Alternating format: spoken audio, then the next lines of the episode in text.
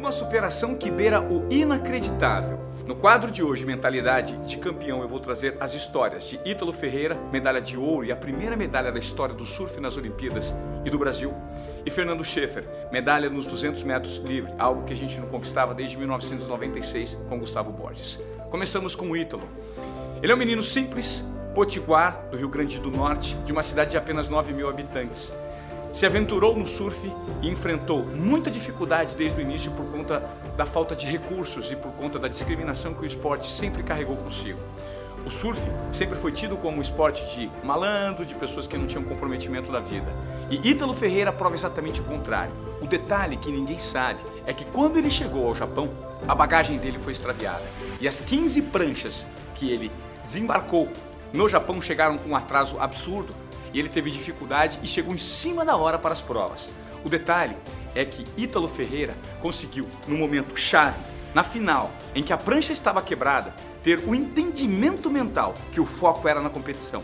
Ele se desvencilhou de todo aquele ruído mental relacionado com a pressão que existia por ser o primeiro brasileiro a competir numa final do surf, por ter a responsabilidade que o Brasil todo tinha é, relacionada, responsabilidade, expectativa relacionada a essa medalha de ouro e ele eliminou esse ruído e se focou na competição. Trocou a prancha rapidamente, surfou e garantiu o ouro. Parabéns, Ítalo, você representa o Brasil como poucos. E Fernando Schaefer, você durante a pandemia do ano passado, em que todas as piscinas do Brasil e provavelmente do mundo estavam fechadas, sabe o que você fez?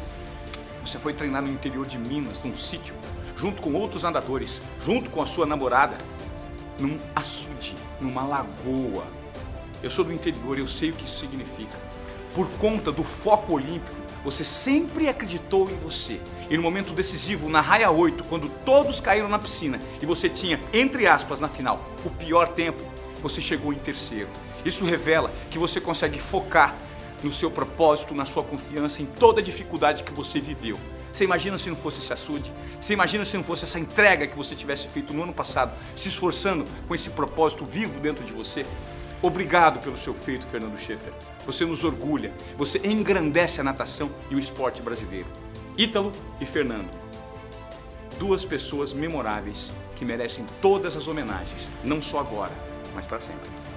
Se você gostou desse quadro que nós estamos produzindo aqui, salve o vídeo, curta, comente e compartilhe com as pessoas que, assim como eu e como você, são apaixonadas por momentos de superação, por esporte e por Olimpíada. Eu conto com a sua participação.